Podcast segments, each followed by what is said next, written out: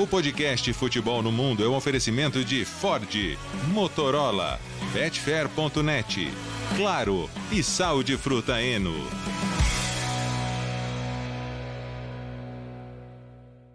Alô Brasil, olá para você que é fã de esportes, podcast Futebol no Mundo 247 está no ar, em claro, em ritmo de janela de transferências, hoje com Leonardo Bertozzi, com Jean Oddi, olha só quem apareceu aqui, Paulo Andrade, quem diria, madrugando com os amigos, hein Paulo?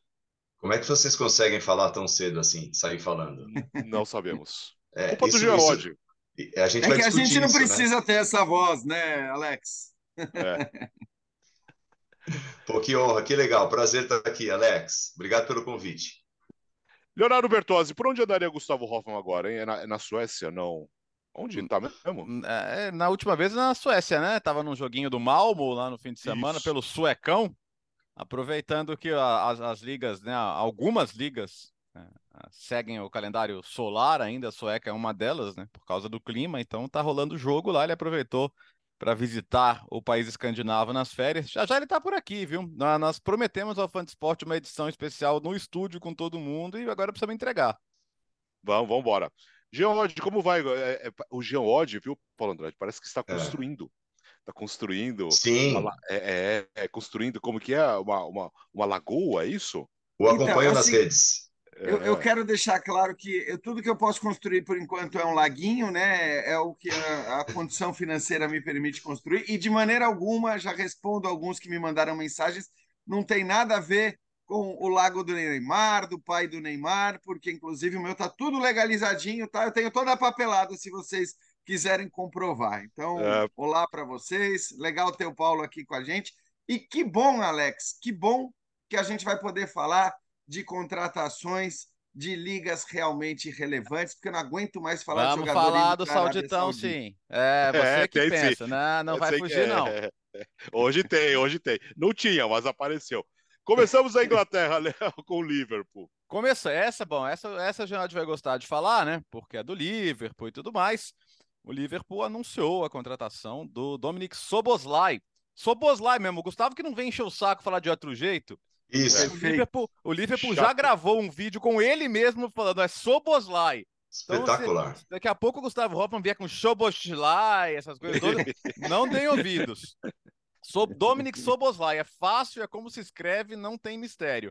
Muito boa contratação, né? Meia do, do Leipzig, bons jogos pela seleção húngara também, tivemos a oportunidade de acompanhar.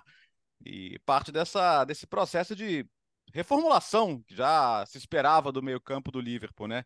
Chega um campeão mundial como o McAllister vindo do Brighton, jogador já adaptado à liga e num, num precinho bem camarada, se considerar que é uma transição in- interna da Premier League.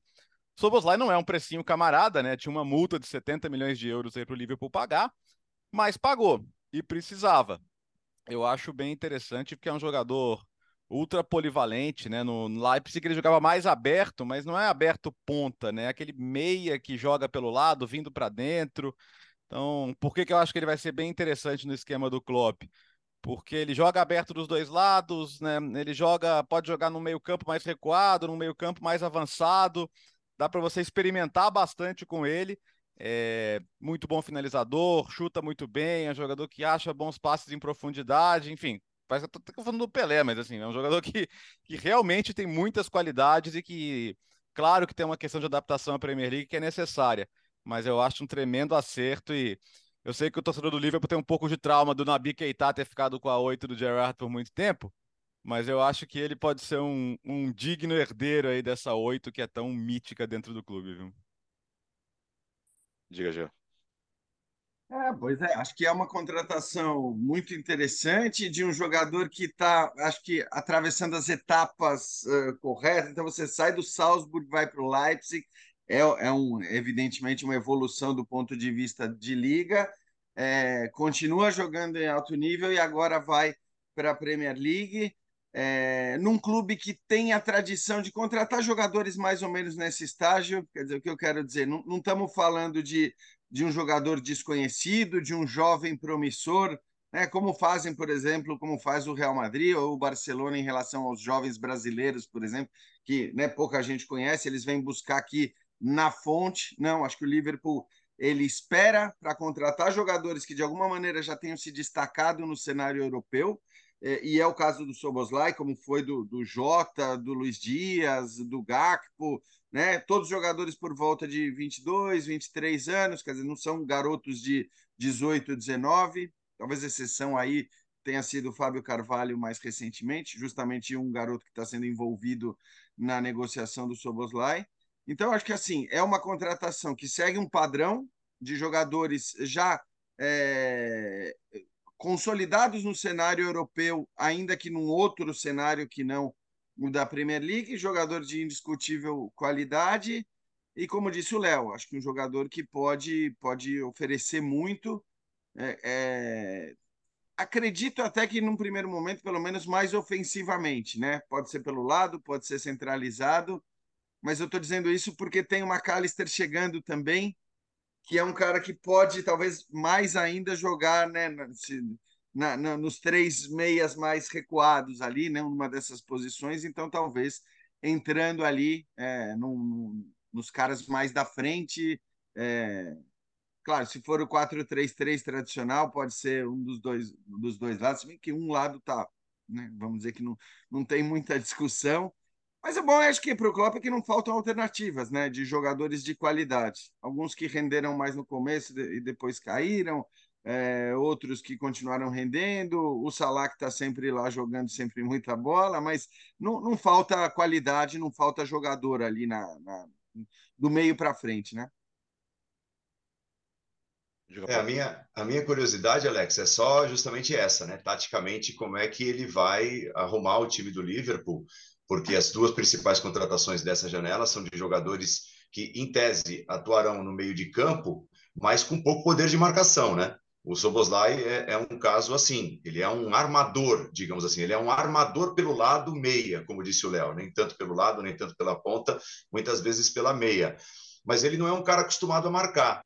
E se a gente olhar recentemente para a armação do time do Liverpool, e é algo que tem acontecido já há alguns anos, e o Klopp, de certa forma, não abre mão disso, ele arma o time com os três atacantes, né? Então você tem, digamos, o Gakpo vai ser o centroavante, o Salah não perde a vaga de jeito nenhum pela direita, e tem lá a disputa pela esquerda. É, o Jota, Nunes, Luiz Dias, e aí, dali para trás, tem o meio de campo. Você precisa de um volante, né? digamos, o Fabinho é o principal volante, porque é o principal marcador hoje entre os as opções que tem o Klopp.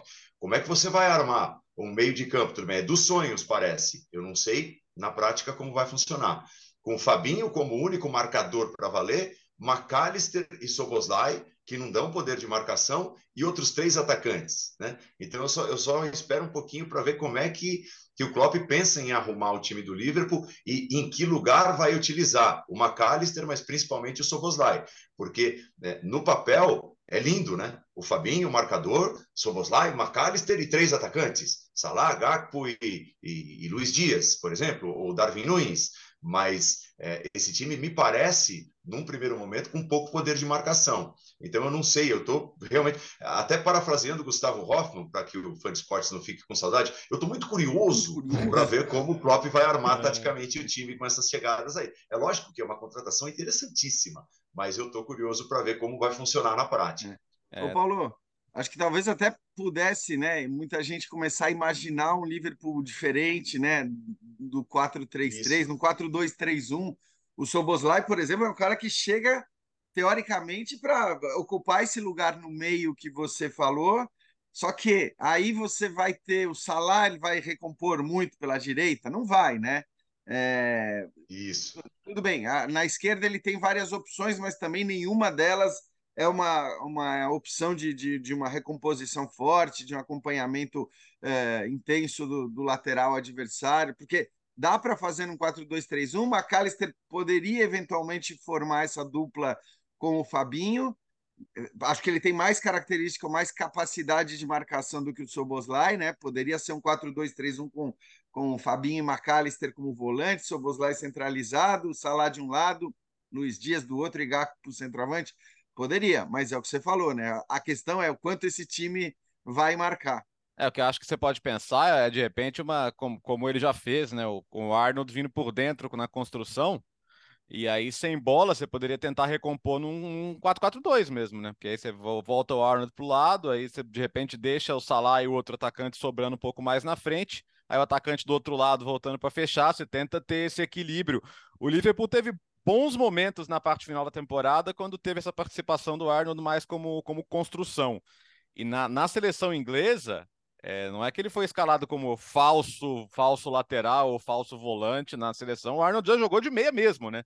De 10. Uhum. Então, isso foi bem interessante, até para a gente observar o potencial dele jogando por ali. A gente até discutiu aqui, né, Jean? É bom porque na seleção ele muitas vezes deixou de jogar por causa da dificuldade dele para marcar. Então, é, é, bem interessante ver como isso vai funcionar no Liverpool. É, acho que nessa temporada, não que o Liverpool vá abdicar de jogar bem a Liga Europa, mas assim, semana de semana com Liga Europa e Champions, a gente semana Liga Europa e Champions, Liga Europa e Premier League, a gente vai ver o melhor Liverpool na Premier League. Então, acho que o melhor Liverpool deve estar sempre em campo na Premier League. Eu acho que a gente tem que olhar para o Liverpool como um time que vai encarar a liga como seu grande objetivo da temporada.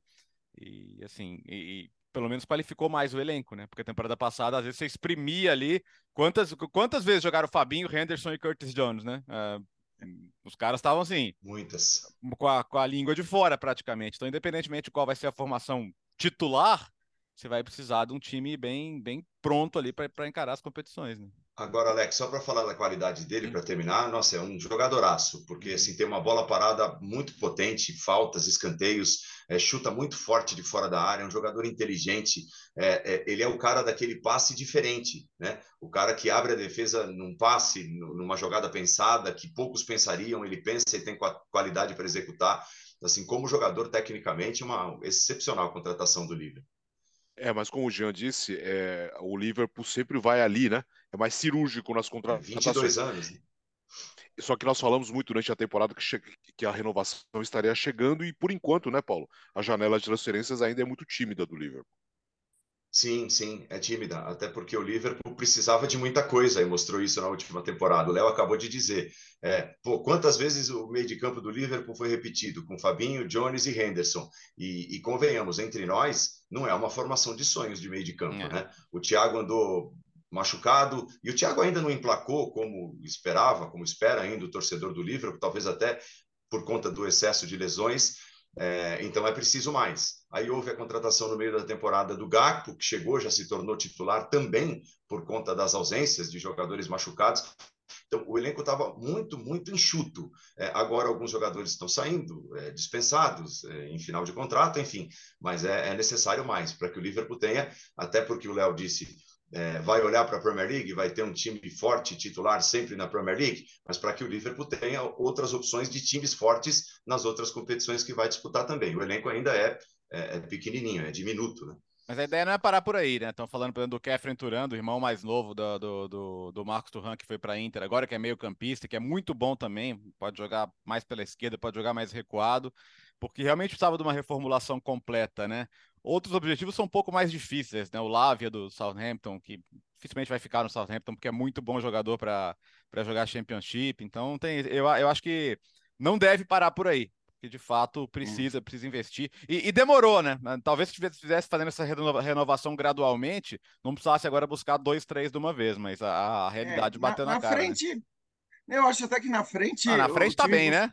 Não, tá muito tá, bem, tá, né? okay. é. Exatamente. O problema é o meio, e acho que o Thiago não ter dado certo, pelo menos até agora, foi um peso muito grande, porque eu lembro o quanto a gente falava do Thiago na.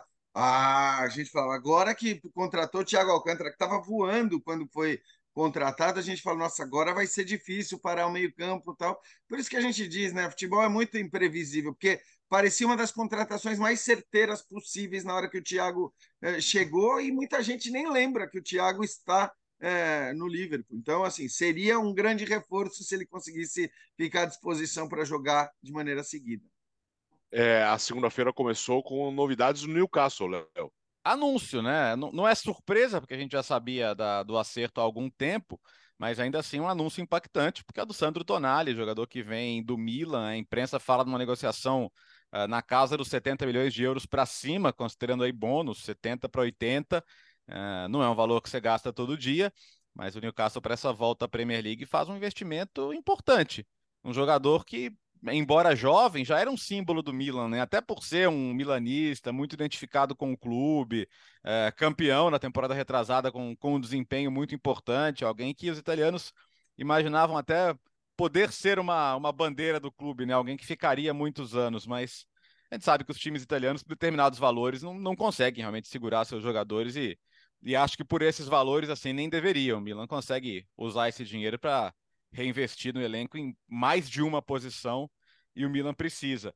Mas para o Newcastle, nossa, o Newcastle, aliás, já tem um meio-campo muito forte, muito bom, inclusive com a colaboração enorme dos brasileiros, né, do Joeliton e do Bruno Guimarães. É, o Eric Hall enxerga no Bruno Guimarães um cara que pode jogar mais avançado, com mais capacidade de decisão, porque é um jogador que entra muito bem na área, define muito bem. E eu acho que o Tonali no começo da carreira foi muito prejudicado pela coisa do novo Pirlo, novo Pirlo, porque ele não é o novo Pirlo. E, e, e assim, não, não é só porque o novo Pirlo é muito difícil de ser, mas porque é, tecnicamente ele também não é. Ele é um jogador que não tem a, mágica nos pés ali que tinha o Pirlo, mas também ele é muito melhor marcador, é muito mais físico, né? Ele ocupa muito mais o campo, ele oferece uma outra dinâmica, ele é muito mais gatuso que Pirlo, até se você precisar comparar com um deles, né? Tanto que no Pirlo ele assume a oito do Gatuso, porque o ídolo dele era o Gatuso. Então, assim, o torcedor do Newcastle que tá ouvindo, que de repente quer conhecer um pouco mais do jogador, já esquece a história de Pirlo, não tem nada de Pirlo ali. Mas eu acho que pro Newcastle é bom, é bom, porque ele vai oferecer esse tipo de dinâmica. Acho que é um jogador que pode encaixar muito bem na Premier League. Assim como teria sido com o Barella, eles olharam primeiro para o Barella, né? Mas a Inter já fechou questão, não quis negociar e o Newcastle achou que não valia subir a oferta ali, mas consegue levar o Tonali. Ah, o Newcastle, fora todas as questões de Arábia Saudita, de, de, de onde vem o dinheiro, das questões éticas, morais disso, tem, tem sido muito miradinho ali, preciso, buscando a peça que precisa na hora que precisa. Tem um técnico que entende muito bem onde quer usar suas peças. Isso tem acontecido com quase todos os jogadores que chegam lá. E eu acho que com o Tonali não vai ser diferente, não. É, acho que ele é um jogador que simboliza isso, né? Por, por todas as características que você colocou, a gente não está falando da, da, contratação de um jogador midiático, de um cara que tem sob si todos os holofotes, é, de um cara que vai fazer barulho, vai vender camisa, tá? mas é um jogador muito bom, muito bom mesmo. Né? Muito bom porque é um jogador moderno, é um jogador que marca muito bem, que chega com qualidade ao ataque, ainda que não seja o novo Pirlo. Claro, ele não é nem o Barella, acho, do ponto de vista uhum. técnico, com a bola nos pés, ele não é o Barella também, que, que é capaz de de mais magias, né? Como, como você disse. Mas é um jogador muito bom, é um jogador que sabe jogar, é um jogador que tem qualidade de passe, que corre que nem um maluco. Se você pegar as estatísticas da, da Série A, é um jogador que está o tempo todo em todo lugar do campo, é um dos que mais corre na competição. Então, é, é, acho que para a Premier League, sobretudo, que é uma competição de uma intensidade muito grande, que exige dos jogadores é, é, essa, essa intensidade, né? E, e, no caso dele, essa, essa capacidade também de jogar em, em, vários lugares do campo, acho que é uma grande contratação. Eu, é claro, eu lamento só pela, pelo que simboliza o dinheiro do Newcastle, tirando um cara que todo mundo via como um novo Maldini, como um, um cara que poderia ser uma bandeira. O novo Maldini, agora eu estou falando, evidentemente, pelo caráter simbólico do negócio. Né? Quer dizer, então, é, é, mais uma vitória do dinheiro saudita em cima do, do, do, do, futebol romântico, que na verdade não existe mais e a gente precisa se conformar com isso. Mas como eu sou muito crítico do que acontece agora no, no futebol árabe, né, com a ida desses jogadores eh, de baseada para lá, única e exclusivamente para ganhar dinheiro, eu também vou encher o saco. Já aviso o torcedor do Newcastle que eu vou encher o saco ah, durante muito tempo como enche o saco em relação ao PSG? É. Só que o PSG merece muito mais críticas do que o Newcastle nesse momento. É do Manchester City. É... é não, então, sabe qual é a questão? É isso ah. que eu só para pontuar rapidinho as diferenças, tal. Porque o Manchester City tá longe também de fazer o que faz o PSG. Olha o time que o Guardiola montou com, com quais jogadores? Hoje a gente fala do monte de jogador do City como se esses caras fossem os maiores craques da história do futebol tal. E, na verdade, esses caras viraram o que viraram sob o comando do seu treinador. Eles viraram o que viraram no City. Eles não fizeram que nem o PSG, que foram buscar. Quem é o mais famoso agora? Quem que vende mais camisa? é, quem tem mais hashtag, quem tem mais seguidor, quem tem mais o Diabo A4.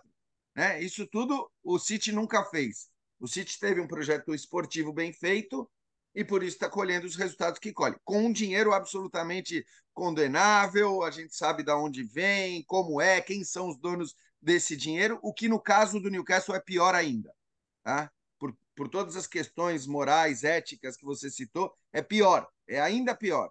Então, assim, só não vamos esquecer disso. Mas, deixando isso de lado, porque a gente já falou bastante a respeito, do ponto de vista esportivo, é um projeto que parece ser muito sério, muito bem feito. Parece ser exatamente o contrário do, do PSG, porque é um clube que está contratando pontualmente, que não está contratando uma baciada de jogadores famosos ou, ou, conhecidos ou cheios de, de seguidores. Não é esse o critério. E eu acho que o Tonali, de alguma maneira, representa muito bem isso. Porque é um jogador, acima de tudo, útil, capaz, bom tecnicamente, sim, mas é um cara que oferece mais para o time do que para ele próprio, para a imagem, ou para vender camisa, ou o que quer que seja. É, e assim, o, o City tinha uma grande estrela né, para coordenar esse projeto, né, essa mudança, quando o dinheiro passou a chegar, e essa estrela ainda está lá, que se chama Pepe Guardiola. O Newcastle, o Newcastle nem nisso, né? O Newcastle investe num técnico jovem e mostra que tipo de projeto vem pela frente. Eu acho que assim, essa comparação do Barella com o Tonali, ela exemplifica exatamente o projeto do Newcastle e, o, quão é legal, o quão é legal é, com todas as ressalvas feitas pelo Jean, eu concordo com absolutamente todas elas, mas é como é legal a condução do projeto do Newcastle, sem essas loucuras. É, lembra, quando o Newcastle foi comprado pelos sauditas, é, começou a, a, surgir na internet o meme do novo Newcastle com o De Bruyne, com o Mbappé, é. como se ele fosse sair gastando né, a grana de qualquer forma, tal, porque é grana não falta. E, e não, e, e, assim, é passo a passo, e tem até, eu acho que uma diferença interessante o Newcastle até agora ele não inflacionou o mercado nas contratações que fez. Ele compete por boas contratações, por ótimas contratações, como foi o Bruno Guimarães lá atrás, como pode ser agora o Tonali pontualmente, é, como foi o Trippier, enfim, é, os caras que, que chegaram e vão chegando. Mas o City, de certa forma, para competir, mesmo não trazendo grandes nomes no início, mais ali no início do projeto, ele deu uma inflacionada no mercado, né? Então, de repente, ele transforma o Walker no defensor mais caro do mundo, custando 50 milhões de libras. Aí, poxa, caramba, o Walker é uma estrela? Não, não é uma estrela, mas ele pagou 50 milhões de libras porque ele precisava pagar para competir. Aí ele inflaciona o mercado. Uh, ele inflaciona o mercado quando ele dá 100 milhões de libras uh, num jogador como Grealish. Boa contratação? Estrela? Superstar? Não ótima contratação, mas ele dá 100 milhões, porque ele, ele precisa ali competir. Então, eu acho que o Newcastle nem chegou ainda nesse estágio de inflacionar o mercado, mesmo não trazendo grandes estrelas. Então, assim, o projeto me parece muito legal, muito consciente, passo a passo, e, e, eu tenho quase certeza de que, por exemplo, o Newcastle vai ser um adversário duríssimo de ser batido na Liga dos Campeões. É, e vai ser, é. desportivamente, muito legal acompanhar o Newcastle na temporada. Sem falar é, o que você, Tonali é, é. corrobora isso que o Paulo está falando, né? Porque 70 milhões no Tonali, cara, é um jogador de 23 anos de idade, isso. com essas características, né? Quer dizer, não, não, não é uma loucura, não é que eu, ah, só, só sai por 100, ah, tá bom, vai, paga 100, aí não me enche o saco, né? Quer dizer, não, não, não foi essa se, a pegada, não tem sido essa, né? Se trouxesse o Barella por 120, aí a conversa era outra, é. né? Uhum. Uma ótima contratação, não é uma estrela, mas é um cara que ele precisou inflacionar o mercado para ter, e ele não, ele é. deu um passo atrás, preferiu um cara até que, assim, digamos, é um um, risquinho para baixo do Varela, o Tonali, que é uma ótima contratação, mas justamente para não inflacionar o mercado desse jeito. E, e, o Milan precisava, porque assim, o Milan, a, a, a, temporada e a saída do Maldini teve muito a ver com isso, né? Algumas divergências até sobre a necessidade de investir para o Milan. O Maldini viveu o Milan do auge, né? Que certamente não é o Milan de hoje, embora o Milan tenha sido campeão temporada retrasada, mas ele acha que o Milan precisa qualificar mais o elenco e a direção entende que você precisa gastar dentro do que você arrecada, e para isso, se você quiser comprar três, quatro jogadores, você tem que vender alguém. Como você não quer vender o Manhã, como você não quer vender o Theo Hernandes, como você não quer vender o Rafael Leão, eh, o, o, o, o Tonali, assim, atenção, hein? O Tonali é mais sacrificável que esses caras que eu tô falando. Entendeu? Então, uhum, acho que numa, numa questão de lógica, você sacrifica esse, aí vai, vai buscar dois, três ali que, que possam te ajudar. Porque, de fato, quando o Milan precisou na reta final da temporada, Champions mais Série A, né? pesou, faltou. Algumas coisas, tem coisas que você não pode prever. O, o De Ketelare, que era uma super estrela se formando, cara, ele jogou agora Euro Sub-21, jogou mal também. Então, dentro do Milan já começa a bater aquela sensação de, de é, será que perdemos de perdemos investimento mesmo, né? Ou, ou, ou, vale a pena tentar insistir numa outra temporada? Mas o Milan tá aí no mercado, né? Tá tentando trazer o Chukwueze do Vila Real, que eu acho muito bom jogador, e, e a ponta direita é, é, o setor mais deficiente do Milan. Esse não é nem que não tem um reserva, não tem nem o titular, né? Mas estão trabalhando, né? Eu acho que esse dinheiro deve, pode e deve ser bem reinvestido para que o Milan eh, possa preencher as suas lacunas aí. Agora, Paulo, o Newcastle chegou mesmo para ser o intruso nesse Big Six, né? Ah, chegou, chegou. De repente ele pode até mudar a ordem do Big Six. É que assim, os outros estão estão se reforçando. O Chelsea nessa janela meio maluca de dispensar meio time e ficar com os mais jovens. É, porque assim, a, o que, que, é a ideia do Big Six? É, não é que assim é, chegou alguém lá na Inglaterra e disse: ó, os seis é. grandes da Inglaterra, os seis principais são esses. É, foi feita uma média por alguns anos, né, algumas temporadas seguidas, um recorte evidentemente mais recente, é, da posição ocupada pelos times na tabela. E aí formou-se o Big Six. E, e de certa forma, é, com o passar desses anos mais recentes, houve alguns candidatos, né? Ou você pensa, poxa, o Leicester vai tomar posição de alguém nessa história, ou de repente pode virar um Big Seven. Ah, ó, o Wolverhampton está é, chegando aí, está sempre ali em sexto, sétimo, de repente pode ser um para tomar espaço. Mas com toda certeza nenhum time chegou com um projeto tão sólido e financeiramente tão tão bom, né? Tão pomposo como chega agora o Newcastle para quem sabe tomar um lugar é, de um dos seis, ou então transformar o Big Six num Big Seven. Eu não sei como é que eles vão tratar isso lá, mas é só nomenclatura, né? É, inclusive aqui no Brasil a gente às vezes acaba, na minha maneira, equivocadamente chamando os jogos entre essas equipes de qualquer forma de clássicos. Clássicos. E não são clássicos. Ah, então joga Tottenham e City. Você vai ver o clássico Tottenham e City. Tottenham e City não é clássico. Tottenham e City é um grande confronto porque envolve dois times desse chamado grupo seleto Big Six. Então eu não sei se o Newcastle, de repente, tira alguém desse grupo é, até porque, por exemplo, na temporada passada, pensando nesse grupo, o Arsenal deu uma bela reagida, é, o Tottenham, que perdeu um pouco de força, mas vinha de temporadas recentes ali, sempre brigando entre os, os quatro mais, mais poderosos. O Chelsea, repito, é uma incógnita, mas é um time que está sempre também ali, né, dentro de zona de classificação europeia e tudo. Então, eu não sei se de repente o Newcastle rouba o lugar de alguém no Big Six ou transforma o Big Six num Big Seven mas é. É, certamente é, de todos os projetos apresentados por esses candidatos a entrar no Big Six, é, repito, Leicester, Wolverhampton, é, Aston Villa, menos, mas enfim, o, o, o, do Newcastle é disparadamente o,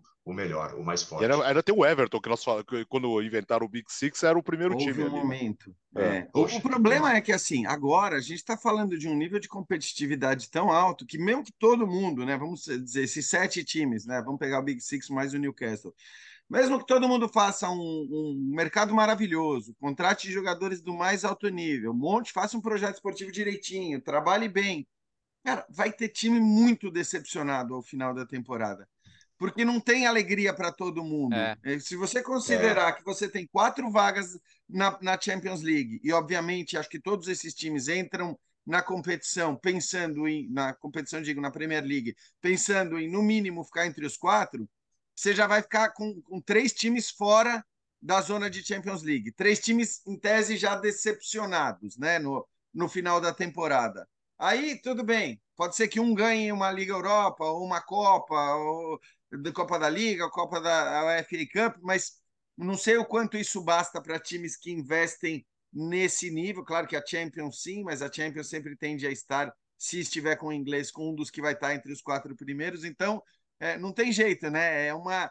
Hoje o nível de competitividade é tão alto é, que mesmo que você invista bem, que você faça um monte um bom elenco, um bom time, cara, vão ter três times pelo menos que vão acabar bem decepcionados na, na temporada. Não precisa dar o vexame que deu o Chelsea na última temporada, mas assim, ficar em, em, em sexto, sétimo, oitavo já é um negócio muito pesado para quem investe nesse nível. Só pontuagem que assim, é, isso não invalida o seu argumento, né? Que agora a gente vai ter aquela vaguinha do coeficiente, né? Então a Inglaterra tem boa chance Sim. de pegar aquela quinta, ter cinco times classificados pela liga, porque agora as, os dois países que tiveram as melhores campanhas na Europa levam mais Verdade. um time para a Champions. Então teria sido Inglaterra é. e Itália esse ano teria tido o Liverpool, né, que foi o quinto classificado também para a Champions. Então, mas assim, de fato, o, terminar em sétimo, a tendência é ser uma grande decepção e algum bom time, bom elenco vai terminar é. em sétimo, sem descartar que, por exemplo, o Aston Villa, cara, pela curva que está fazendo com o Naemery, pelo mercado que está fazendo, não vou, não vou me surpreender se o Aston Villa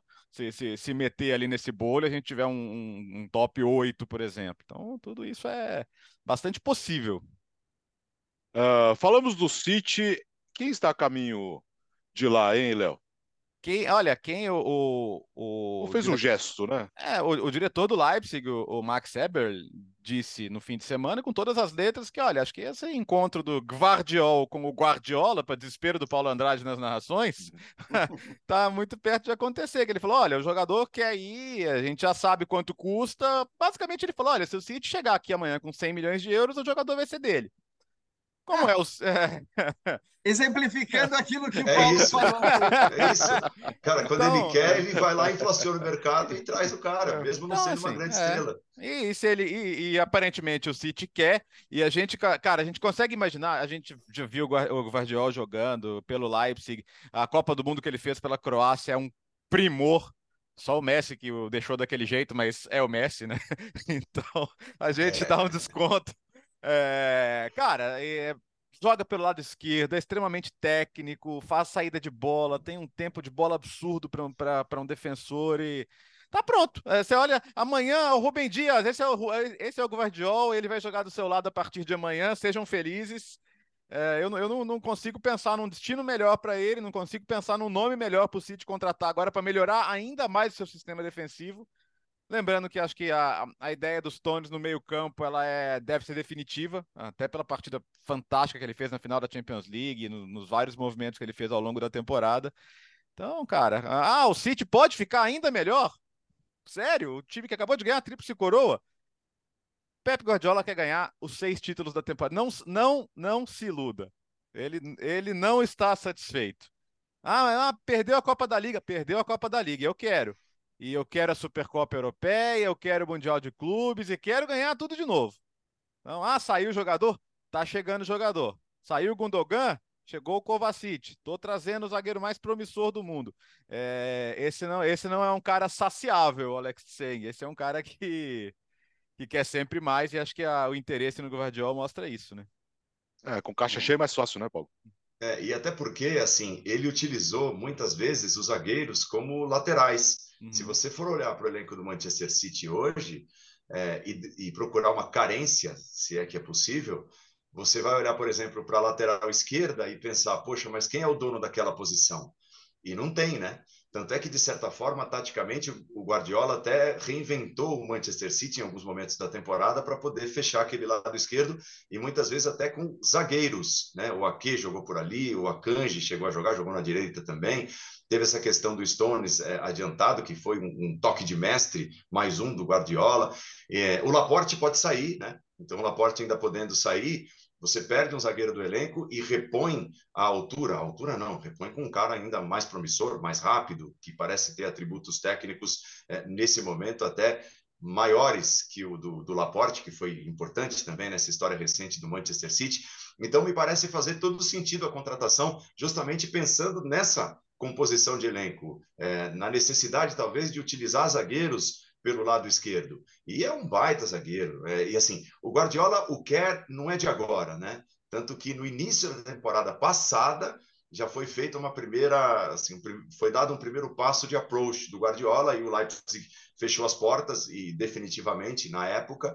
E o Guardiola naquele momento tá tudo bem desistiu. Aí trouxe até o Akanji que todo mundo olhava e falava mas o que, ele quer com esse cara no, último dia da janela? E o cara caiu como uma luva no elenco e funcionou bem em diversas funções inclusive.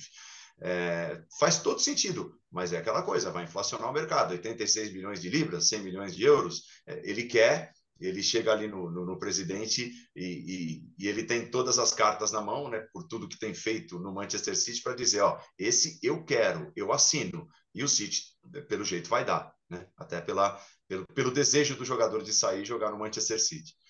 Aí o, o, torcedor do City olha para o vizinho e fala: Vocês estão falando que a gente inflaciona o mercado? Maguire custou 87 milhões de euros.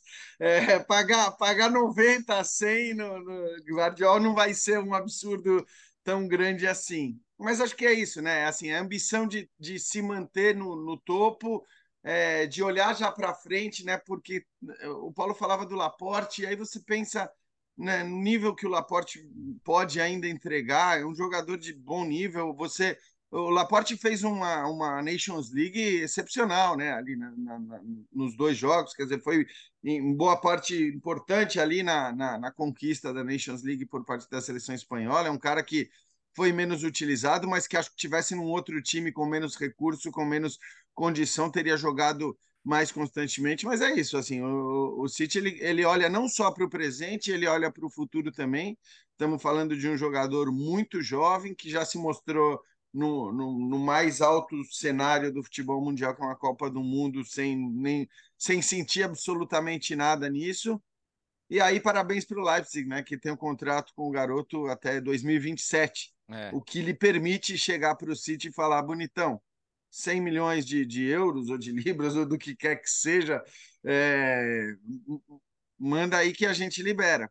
Só assim, né? Só tendo um contrato aí por mais quatro anos para você também poder exigir isso. Porque também, por mais que alguns clubes possam rasgar dinheiro, dinheiro ninguém quer rasgar muito, né? São raríssimas exceções. Muito. Então, você... é. é. muito. É que alguns.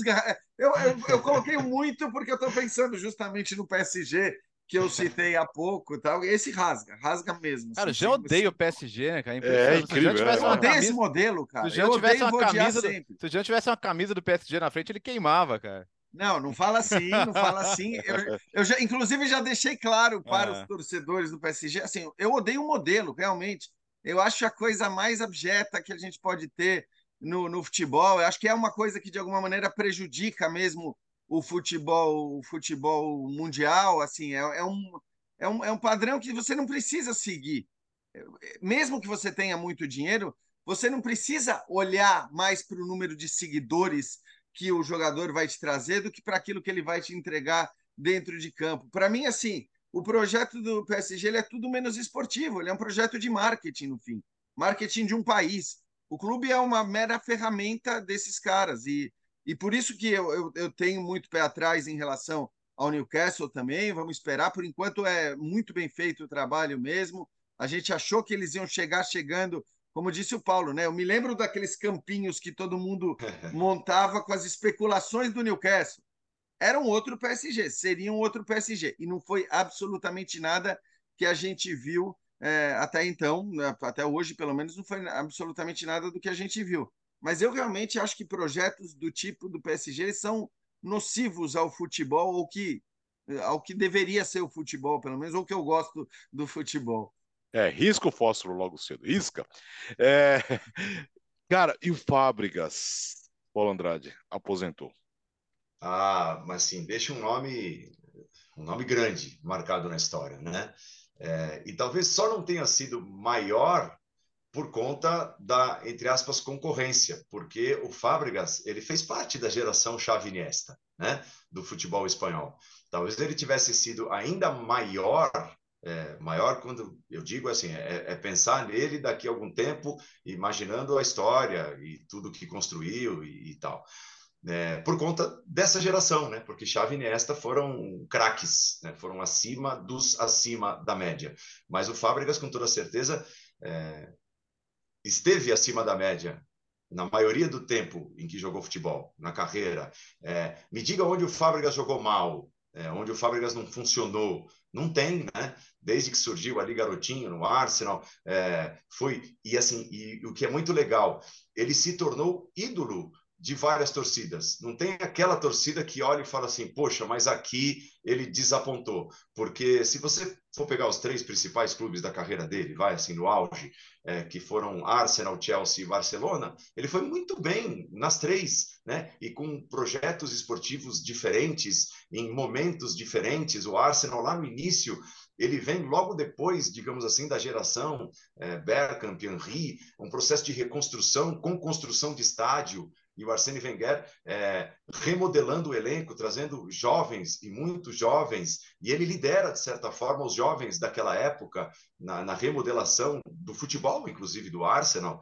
Aí depois vai para o Chelsea já consolidado e, e, continua sendo um cara absolutamente útil de, de, de assim, de de técnica refinada no meio de campo, de um toque especial como poucos tiveram. No Barcelona também ele faz parte de um processo de reconstrução, de de remodelamento de elenco também depois que pararam Xavi e Iniesta. Então, assim, é, ele sem dúvida nenhuma escreve da melhor forma possível o nome na história do futebol. Um jogador é, muito bom, mas muito, muito bom tecnicamente, de muitas assistências. Até hoje a gente vai estudar, às vezes, alguns jogos de, de campeonato inglês e campeonato espanhol e você vê lá caras que estão brilhando no futebol inglês e tá lá escrito: ó, se, se, se meter mais dois passes vai se juntar ao Fábricas em número de passes dentro de uma mesma temporada. Então, assim, ele é detentor de recordes e, e deter recordes por tanto tempo numa liga como é a Premier League, cheia de estrelas e tudo mais, não é para qualquer um. Então, assim, é um cara que deixa o nome cravado na história. E, e repito,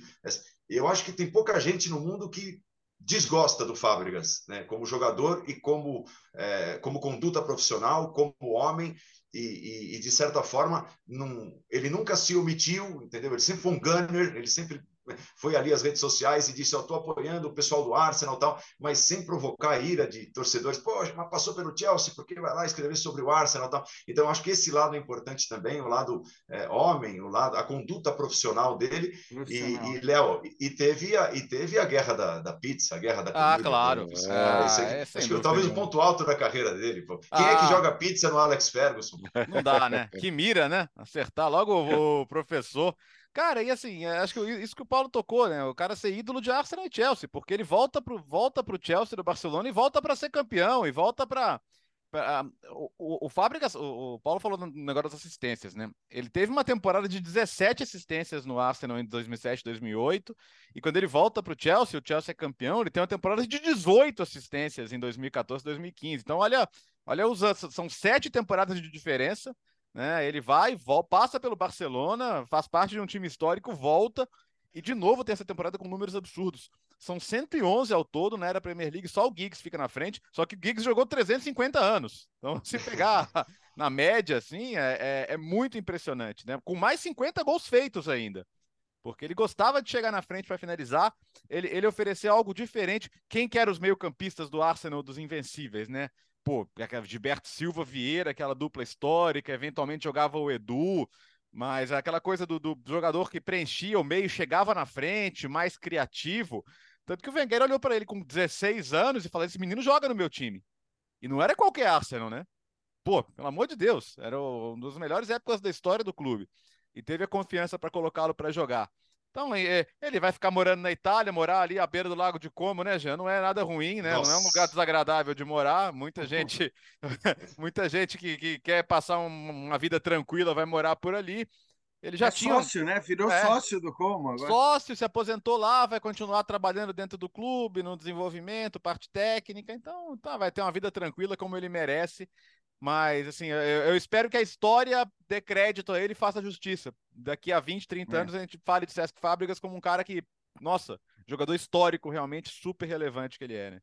Inclusive, assim, acho que talvez o número mais impressionante, e o Paulo falava das, né, do, dos recordes com os quais ele ainda se depara fazendo preparação para os jogos da Premier League, mas assim, nós estamos falando de um cara que tem mais de 100 partidas pela seleção espanhola, no, na melhor seleção espanhola de todos os tempos. Quer dizer, ele era uma peça que é, é, é, o que o Paulo falou, né? O Xavi e o Iniesta, no fim das contas, de alguma maneira de, tiraram o foco do Fábricas do que, do que ele poderia ter sido ou visto ter sido visto como um protagonista também naquela seleção.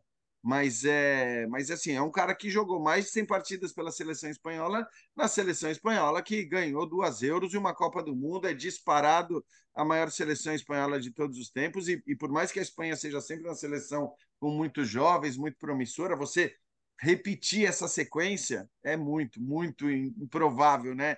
Que isso venha acontecer com uma Euro, uma numa Copa, outra Euro, e o cara estava lá, e o cara entrava o tempo todo, é, às vezes como titular, às vezes no lugar de um, às vezes no lugar de outro, mas, mas assim, era uma figura constante daquela seleção também. Então, acho que né, a, a, história dele ele escreveu na Premier League com esse respeito por todas as torcidas e esse termo que o Paulo usou, acho que profissional, né? Essa, esse tem que ser um adjetivo para a gente ligar ao Fábricas na hora que, que formos elogiá-lo, lembrar da carreira dele, assim, que cara profissional, porque independentemente da badalação, do quanto se falava, não, não, estava ali jogando ou não jogando, ele entrava e fazia a diferença, inclusive na seleção espanhola, é, quando ele jogou com talvez os dois meio-campistas maiores da, da história da seleção espanhola.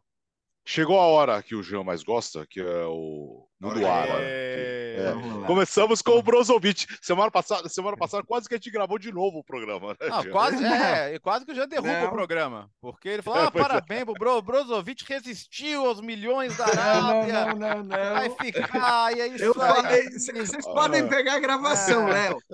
Eu falei, eu falei assim, eu queria, elogiei o Modric, tá? eu queria agora elogiar o Brozovic. Até hoje, eu falei assim, eu falei, até hoje, porque a gente nunca sabe o dia de amanhã. Tá aí, pronto, é, o dia de amanhã. já dia de amanhã foi horas depois. É, nem, nem, chegou o dia é, não de deu amanhã, nem um dia, né? isso é verdade. É, no, no, mesmo dia ele já tinha. Porque tinha uma situação muito simples, cara. O, o Barcelona bateu o telefone pro Brozovic e falou, cara, é, dá uma segurada aí que a gente vai tentar te trazer. Só que ficou muito claro rapidamente que o Barcelona tem suas próprias questões e talvez não consiga viabilizar a contratação do têm para trazer o Gundogan, eles tiveram que apresentar todo aquele plano, né, plano de, de financeiro para a Liga. O Barcelona está enrolado com isso há algum tempo já. Então, cada contratação passa por, por planilhinha de Excel ali, é, onde que eu vou cortar, onde que eu vou colocar e tal. Então, não é uma coisa tão simples. O que aconteceu também foi que os, os sauditas, na última hora, percebendo né, a situação, e aqui que a Inter também precisa vender, a gente falou mais cedo do Milan, a Inter não é diferente, a Inter também precisa vender para comprar. Ah, os sauditas resolveram pechinchar, né? Então tava mais ou menos certo ali na base dos 23. Aí eles falaram: ah, gente, 23 é muito, né? Vamos fazer o seguinte: 18 a gente fecha, não tem conversa. Aí o próprio Brozovic chegou na Inter e falou: pô, mas eu não quero, não queria ir, cara, sabe? Para sair aqui, vocês vão ter que me dá uma compensaçãozinha financeira também, Olha né? Aqui, os árabes é. pechinchando é muita cara de é, pau. Deve maravilhoso. Vai pechinchar na feira, meu amigo. Vai pechinchar comigo, cara. O fato é que como a Inter precisava vender, acabaram aceitando a pechincha e ele deve ir por 18 mil, por 18, 18 mil também não, né? 18 é, milhões mesmo, né? A, Inter tá, tá, trabalhando ainda com outras possibilidades de venda. A gente falou semana passada do interesse do Manchester United no Onaná. Aí sim seria uma contratação que pode bater 50 milhões, 60 milhões, considerando bônus.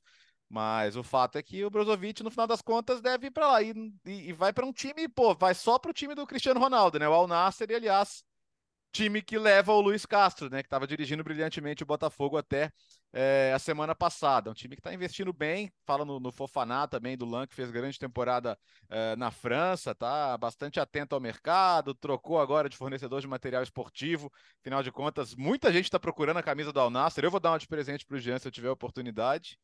É, com o nome. Hora que chegar aqui, eu mando é, para ele. Tá bom. Ah, o Alex, pede, pede, pede. É, é da, é da, é da, aqui a gente fala que é da Nike, é, na, é da Nike a nova camisa, então Putz, já pode entrar em contato. É. E eu, eu, quero que o Jean faça o programa com a camisa do Alnasser. Não existe a menor assim possibilidade. Assim eu não vou acontecer. fazer parte desse projeto do futebol árabe. Não farei. Eu já estou falando agora, mesmo que a ESPN compre os direitos, tá? Vou pedir para não comentar o jogo. Eu topo, tá viu, Alex? Pode que mandar para mim. É. Acabou de elogiar o profissionalismo do Fábricas é. e está dizendo que não é. vai, vai escolher o campeonato, porque isso.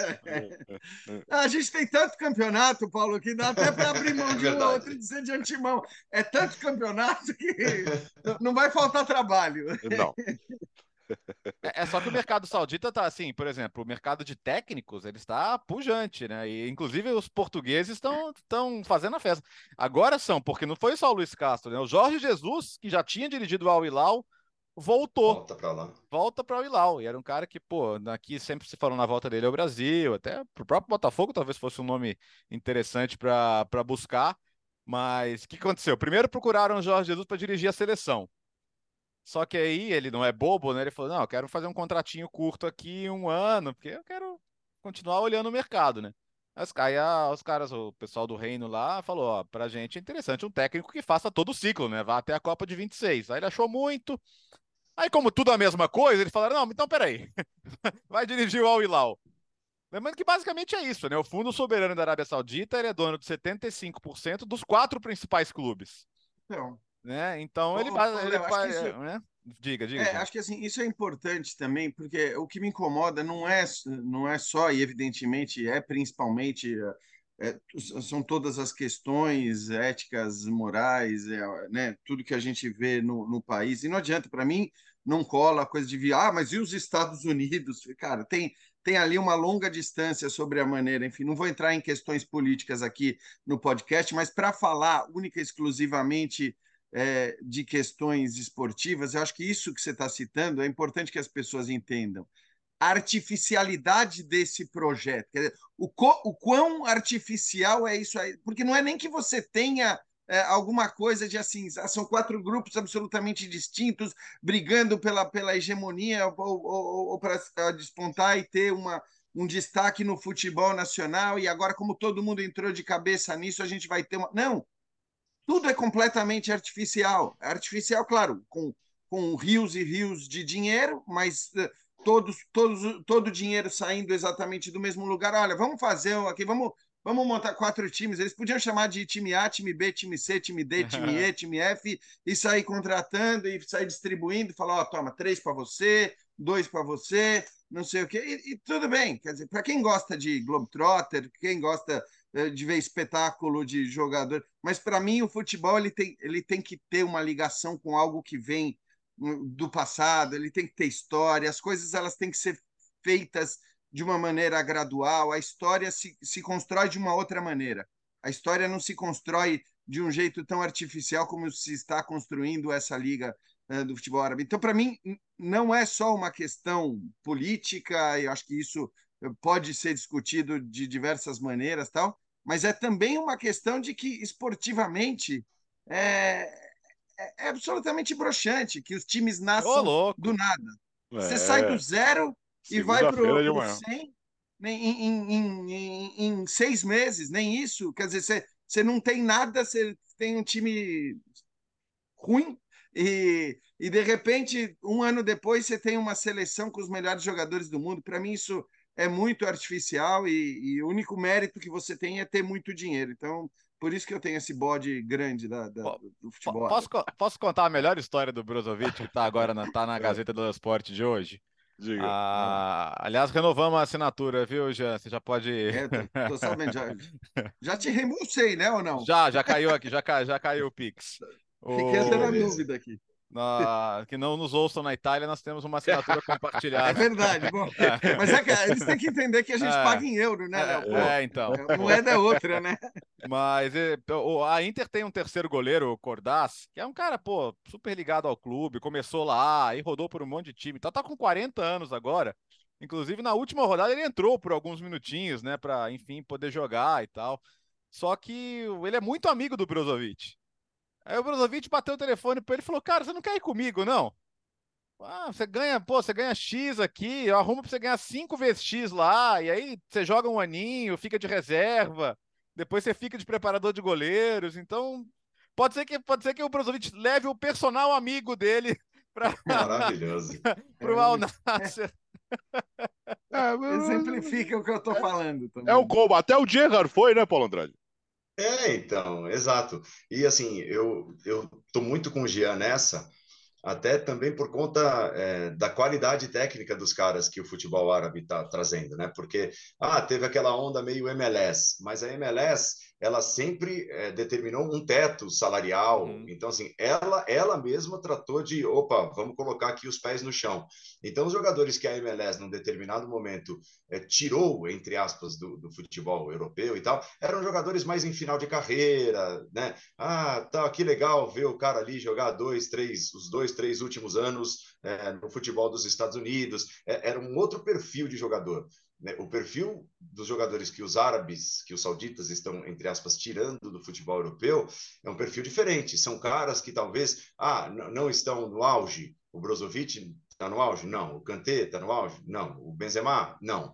Mas são caras que seriam ainda muito úteis em times de primeira e segunda prateleira. Assim, eles uhum. certamente deixariam os campeonatos, as ligas europeias. Pô, se o, se o Barcelona queria o Brozovic e, e não conseguiu contratar, veja só o tamanho do significado ainda desse jogador para o cenário do futebol europeu e mundial. E vem a Arábia e traz então, assim, é, é, preocupante só nesse aspecto. Eu concordo com o Jean, eu acho que esportivamente tem pouquíssima atratividade, por conta de, de, uma série de fatores que vocês já estão cansados de, de debater aqui ao longo dos programas. E, e, me preocupa assim, me preocupa entre aspas, é, a característica dos jogadores que o futebol árabe está trazendo, que são jogadores que poderiam deixar os campeonatos, que são campeonatos para valer mesmo, campeonatos é, com história, com tradição tal, melhores do que eles serão. Né? E, o, e o Brozovic é um caso assim. É isso. É, e, o, e, o, e, o, e o Gerrard foi, né? Confirmando, né, Léo? É, a, é, o time chama Al Etifak, tá em, ele tinha recusado em primeiro momento, agora, segundo o The Atlético aqui, tá tudo por detalhes. Como aqui, chama o time? Pra lá. Al Etifak, foi o sétimo colocado no último campeonato. Não, não, não é um dos, um dos quatro gigantes aí que estão com, com, toda a bala, tá? Que são o Al Hilal, o Al Nasser, o Al Ittihad e o Al Ali, que tá, tava na segunda divisão, mas é um dos quatro grandes lá. Eu mas, acho que né, é uma missão uma missão desse podcast é conseguir tentar levar o Jean Oddi a é, escolher um desses quatro como assim o time de coração na Arábia O time de coração da Arábia. E o primeiro jogo, jogo ele vai comentar em loco ainda, viu? Estará lá. Ah, já, já, eu tô vendo que os times já começaram aqui a pré-temporada e a primeira rodada está marcada para 11 de agosto, daqui a um pouquinho mais de um mês. Então dá tempo aí de estudar, né? Conhecer um pouquinho mais sobre as equipes. Vai que, né? Já. Lembrando que a gente já tem, a, a, gente já tem a Champions Asiática, né? Então a gente já tem, a gente, a gente transmitiu a final agora do, do Al Hilal, né? Então, que, que, que, aliás perdeu, né? Mas é, uhum. mas, mas enfim, é, o, o Al Ittihad vai jogar o Mundial de Clubes, né? O time do Benzema. Não, não é o time do Benzema, é o time do Romarinho, né? E do Marcelo é. Groi.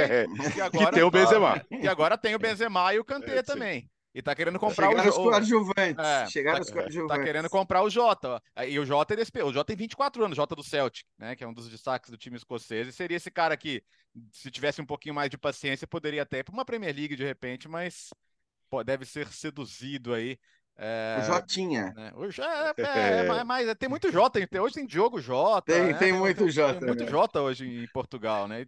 Como eu disse, técnicos portugueses são seis agora com Jesus e o Luiz Castro, né? Então esses caras estão. E o, o, tem outro novo que é o Nuno Espírito Santo, que é justamente o que vai dirigir o, o Al do, do, do Benzema, aliás, do, do Romarinho.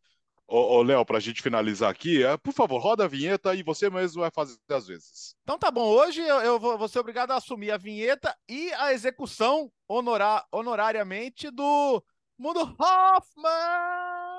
Nossa senhora. E o que temos? É, não, porque aconteceu o seguinte, cara, e, e é Mundo Hoffman porque era um jogo de pré-temporada na Áustria, entre o Slavia Praga, da República Tcheca, e o Rakov Czestochowa, Segundo não, a... foi bem, foi muito Hoffman agora. É, foi, ah, mas ele corrigiria. Ele é, corrigiria. corrigiria. É, ele, ele, ia falar que tá errado, é. Que é o atual campeão polonês. Mas bem, por que, que os times vão para a Áustria? Porque ali é um cenário né, mais aprazível, montanhoso, no verão europeu, você pega um clima um pouquinho mais gosto, agradável. Gosto. O Jean é, é, fã, por exemplo. Chamaram o árbitro da, da futebol local lá, chamado Lino Hajduk. Pois bem, 10 minutos de jogo, ele começa a bater boca com o Giannis Paparikolau, do meia do Rakov, e da seleção grega. E eles batem boca, batem boca, não param de bater boca, o árbitro saca o cartão vermelho e tá expulso. Tá expulso. 10 minutos de jogo, tchau. Aí os dois times entram no campo e falam, pô, mas cara, amistoso tal. Não faz sentido a gente continuar 11 contra 10 aqui, né? Dá uma aliviada, deixa o cara continuar o jogo, esquece isso aí, né? E o árbitro ficou pé da vida, falou: não, você tá de brincadeira, eu tô fazendo meu trabalho e tal. E ficou nesse impasse, nesse impasse, os times queriam seguir 11 contra 11. Ele foi embora. Chamou os assistentes e foi embora. Falou: não, não apito mais, então. Não apito mais, desculpa. Isso, isso, isso é um desrespeito tipo com o meu séria, trabalho. Tá certo, é, é um desrespeito é. com o meu trabalho. E aí os times ficaram, beleza, mas a gente já tá aqui, o que, que, a gente faz?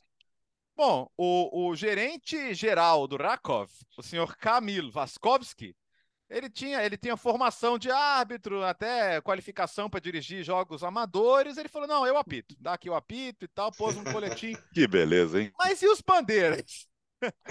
Como é que a gente faz? Aí juntaram todo mundo, pegaram um reserva de cada time e botaram os caras na bandeira. E o amistoso seguiu, o amistoso seguiu normalmente até o final, terminou né, 2 a 1 com a vitória do Slavia Praga em cima do Rakov.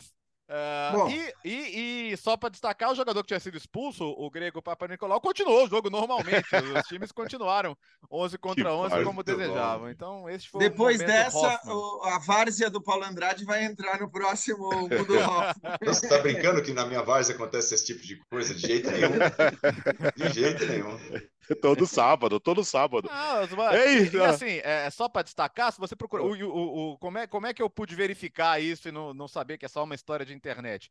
O jogo está no YouTube do Rakov, então se você pesquisar, você vai achar o jogo na íntegra, toda a confusão, a hora que tem a expulsão, que tem o, o, o a, os caras tentando resolver a situação em campo, e, e, depois, se você não estiver fazendo nada mesmo, tem o próprio jogo inteiro apitado pelo. pelo... Mas, é, você não está fazendo nada mesmo. É. Mesmo, né? não tem o que fazer mesmo. Não, é, toma é. essa, porque o Gustavo perdeu essa história e, e eu sei que ele gostaria muito de ter contado. É verdade. Ele volta em breve. É isso. Terminou o podcast Futebol no Mundo dessa segunda-feira. Paulo Andrade, volte sempre, hein?